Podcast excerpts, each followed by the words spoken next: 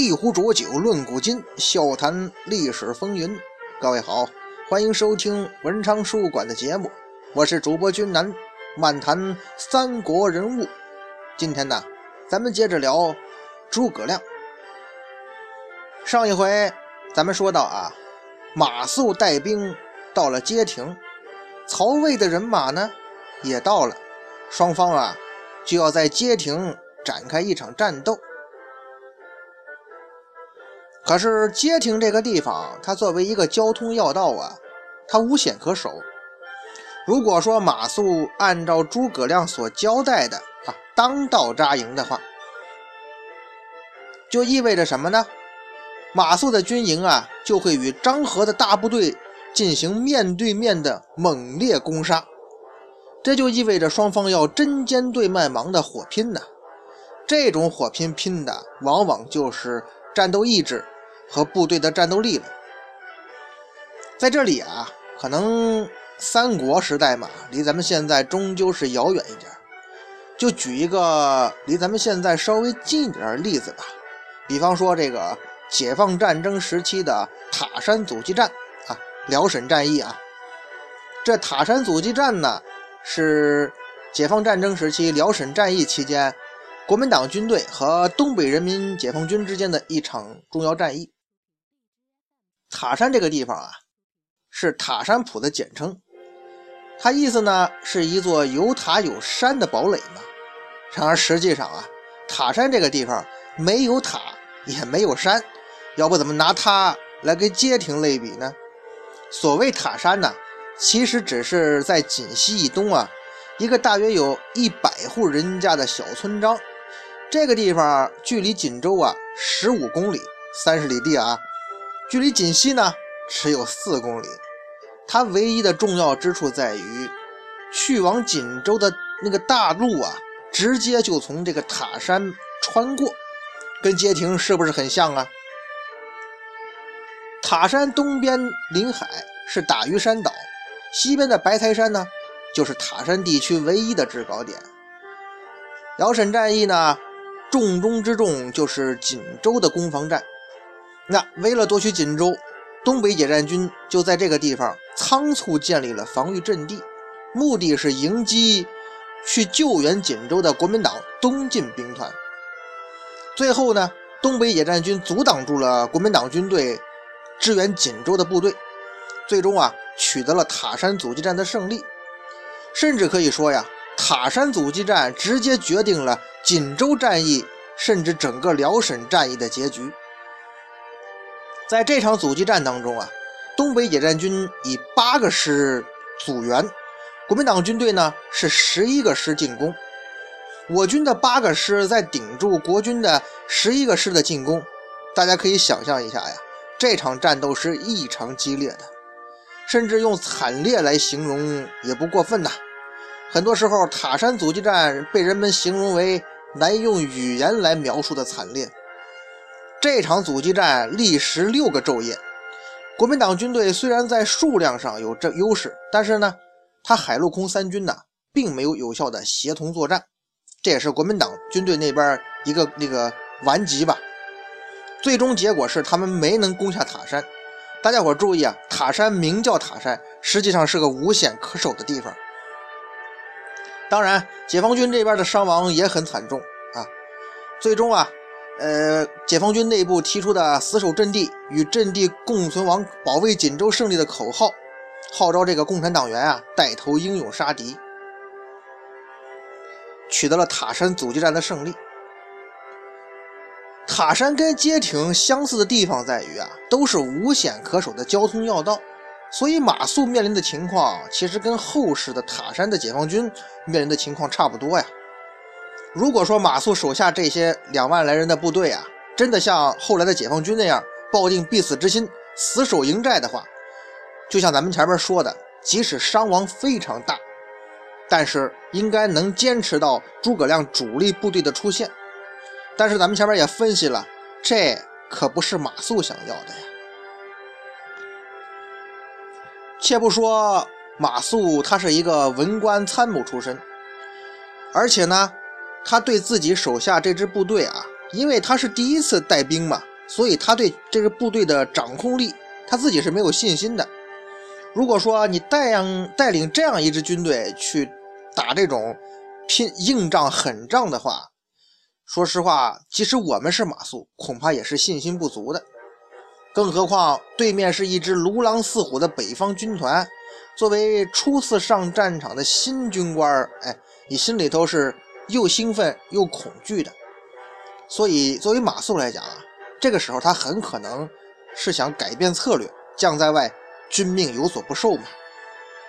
于是啊，马谡想利用他的头脑来击破强敌。马谡毕竟是人才嘛。这个时候啊，他就看到了街亭旁边的南山。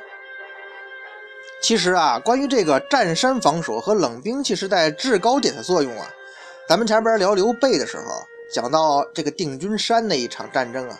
已经做了详细的分析了，四个字啊，好处甚多。哎，占领制高点对整个战役的胜利往往有决定性作用啊。马谡的如意算盘是什么呢？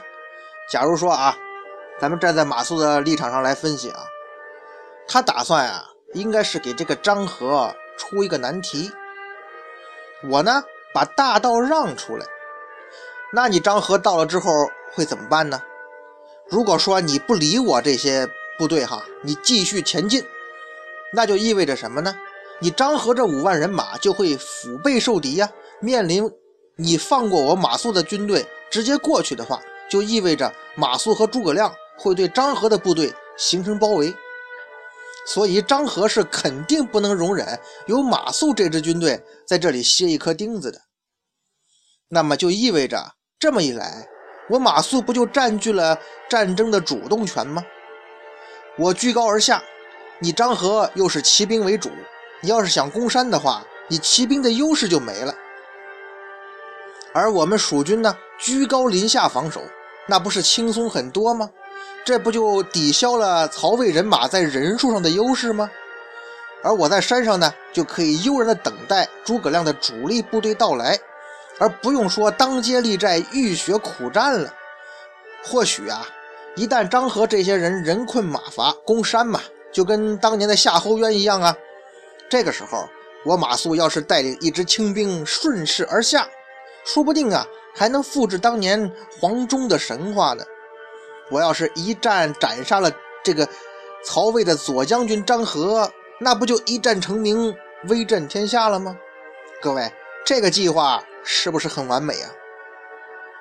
当然了，世界上没有完美的计划，咱们之前也反复提过这一点。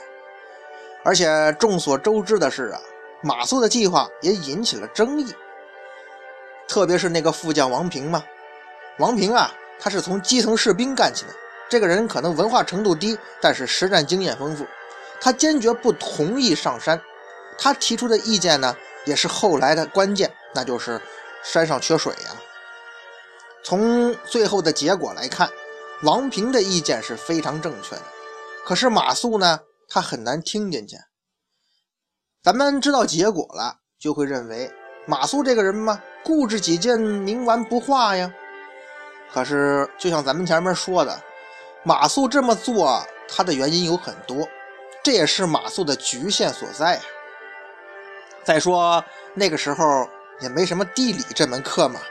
对于这个南北东西的气候地形差异，那个年那个时代的人们呢，恐怕没有什么系统的认识。为什么这么说呀？马谡是哪儿人呢？是荆州人，湖北人。湖北的气候跟蜀中虽有不同啊，但好歹都是同一纬度上吧，都是属于雨量丰沛啊。而且在那个时代，还有巨大的云梦泽这样的内陆湖。即使到今天。四川、湖北一带好像也很少听说过闹什么旱灾吧？大山上基本上都是泉水叮咚啊。马谡长这么大，可以说他的一生吧，几乎啊，基本上啊，都是在这种温暖而湿润的地方度过的。哎，山上就有水吗？他并没有诸葛亮，诸葛亮是山东人吗？他没有诸葛亮那样从北方一路到南方这个经历。马谡这个时候可是第一次到甘肃啊，他怎么会想到这里的山上居然真的是找不到半个泉眼呢？而在街亭这座南山的脚下呢，正有潺潺的清水河流过。也许马谡会觉得吧，像这种地理环境，这个地方不会很缺水吧？而且啊，咱们可以估计一下啊，在这种情况下，大部分将领啊都不会同意王平的意见。可是王平呢，他是从北方从曹魏这边投降过去的，他当然是明白人呢，他了解这一切呀。可是那些蜀汉的将领呢？咱们前面也说过了，之前很多年都没跟曹魏开打了，恐怕很多人一辈子还没出过四川呢。而且西南的地理情况啊，限于当地古人的认知啊，恐怕对中原包括西北这一带，他并不是多么了解。要不然怎么会有夜郎自大的故事呢？还有就是人之常情，怎么对于去山下血战的恐惧啊？前面我们说了，马谡这个计划如果成型的话，是很完美的呀。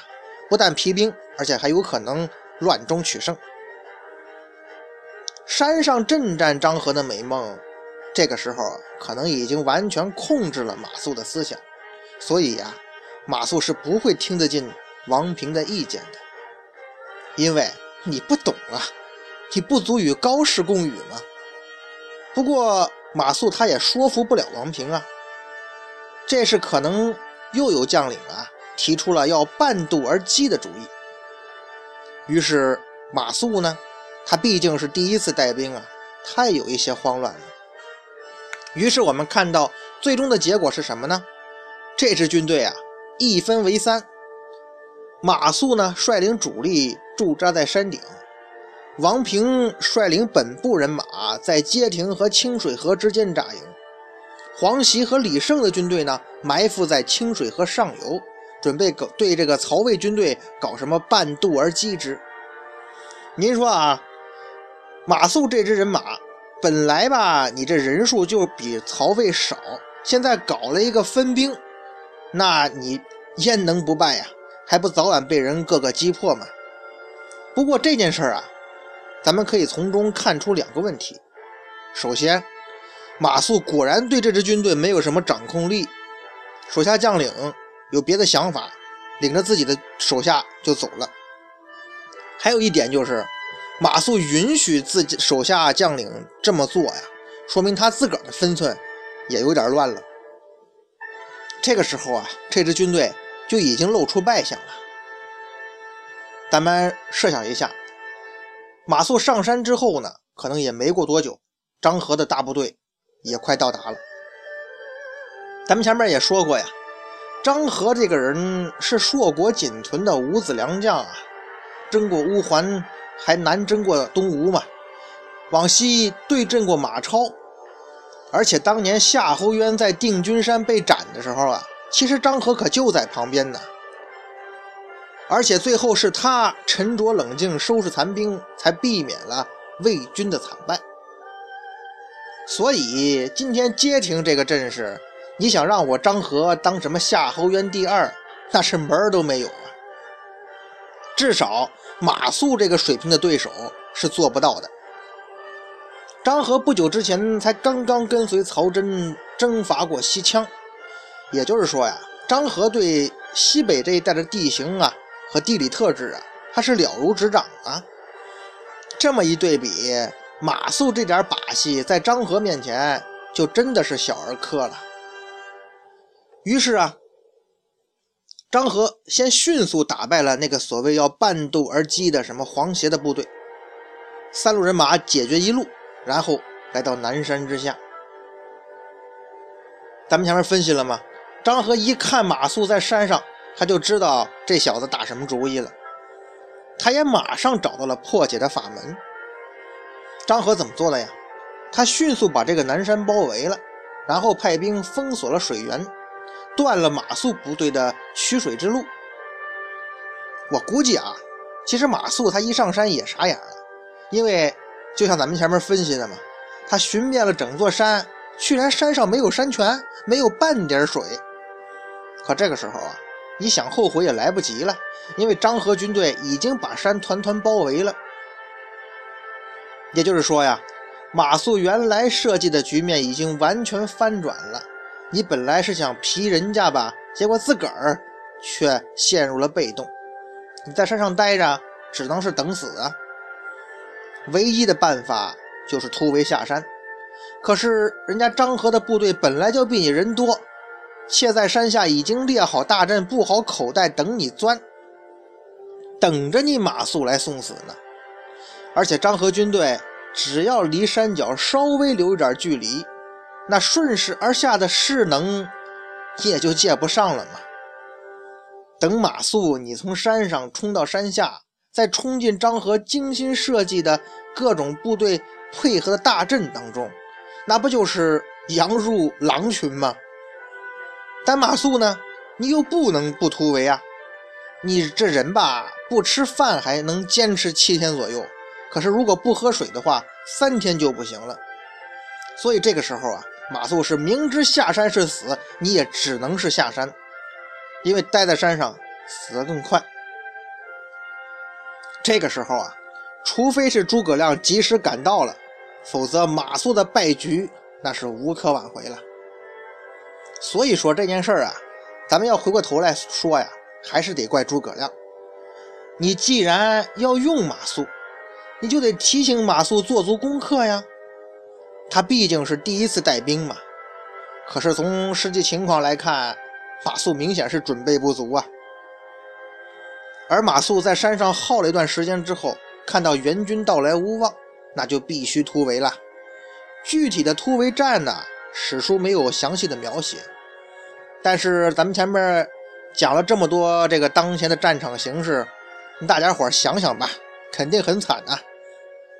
而且，从前面这些细节来看，马谡对于手下这支军队缺乏控制力和号召力，又经历了一连串的失败和失误，军队对他这个人呢，更是失去了信心，这就是绝境啊！这支军队只能是走向崩溃了。韩信虽然有著名的背水一战，那是让绝境。中的战士们呢，以必死之心激发出巨大的潜能，从而使战斗力倍增。但说实话，那是韩信呢，因为如果要这么干的话，需要这个军队的指挥官呢，对自己手下部队有非常强的掌控力。所以像这种事儿，也只有像韩信呐、项羽啊这种军神级别的人才能做到。大部分军队如果遇到像马谡这样，是吧？呃，外无救兵，内无粮草，这不是没粮草，连水都喝不上了。这是真真正正的绝境啊！将官对部队又没什么掌控力，又成了乌合之众。哎，这种情况下，一般都是全军溃退，四散奔逃。马谡再怎么聪明，也是不能例外呀。而且他只有自顾自的逃命了。在这种情况下，山下的张合就不费吹灰之力击溃了这支万余人的蜀国先锋部队。张合轻松取得压倒性胜利之后啊，他又发现了，咦，在后边扎营的还有王平的部队呢。张合这次选择了稳扎稳打，因为他也怕蜀汉这边有其他的埋伏呀，他就暂时停止了行动，让蜀国的败兵得到了喘息之机。于是就导致很多人认为啊，后来人认为哈，那诸葛亮当街力战的这个方案是正确的呀。你看人家王平就没事吗？觉得这样马谡如果这样做的话呢，就一定能挡住张合。起码我个人觉得呀，这种说法并不一定成立。王平当街扎寨，最多是获得一个能够全身而退的机会，而且王平也不敢耽搁呀，马上就撤退了。因为如果他再不走，他面临的。就是一场血战，街亭到这个时候是肯定守不住了。同样的道理啊，如果是诸葛亮姗姗来迟的话，马谡那两万人即使不上山当街扎营，他也一样会守不住，最多是不会败得那么惨，败得那么干脆，败得那么容易。要说马谡这个人呢，他逃命的功夫还真不错，竟然成功的逃下了南山。最终还跟王平会合了。然后俩人一路后撤呀，终于碰上了主力部队。于是接下来呀，就引出了另一个话题，就是诸葛亮的神计之一呀——空城计。首先，咱们要说一点哈，《三国演义》中脍炙人口的空城计故事应该是没有发生过的。这个论断也不是我下的呀，很多很多年之前给《三国志》作注的裴松之，人家就那么认为啊。所谓空城计啊，其实是罗贯中老先生根据《三国志》裴松之著的《郭冲三世》改编的，后来呢被用于三十六计，指的是虚虚实实、兵无常势、虚之而势虚的疑兵之计啊。其实呢是一种疑中生疑的心理战罢了。这种情况下都用于自己方比较弱而对方比较强的情况，而历史上啊。也的确有一些运用空城计成功的例子，比方说张守珪守瓜州之类的。但是历史上啊，诸葛亮只是拔西县千余家还于汉中，领着一些老百姓啊回到汉中，他并没有搞过什么空城计。那么这个空城计，咱们到底应该怎么理解？真实的空城计或者诸葛亮最后真实的撤退过程到底？是怎么样呢？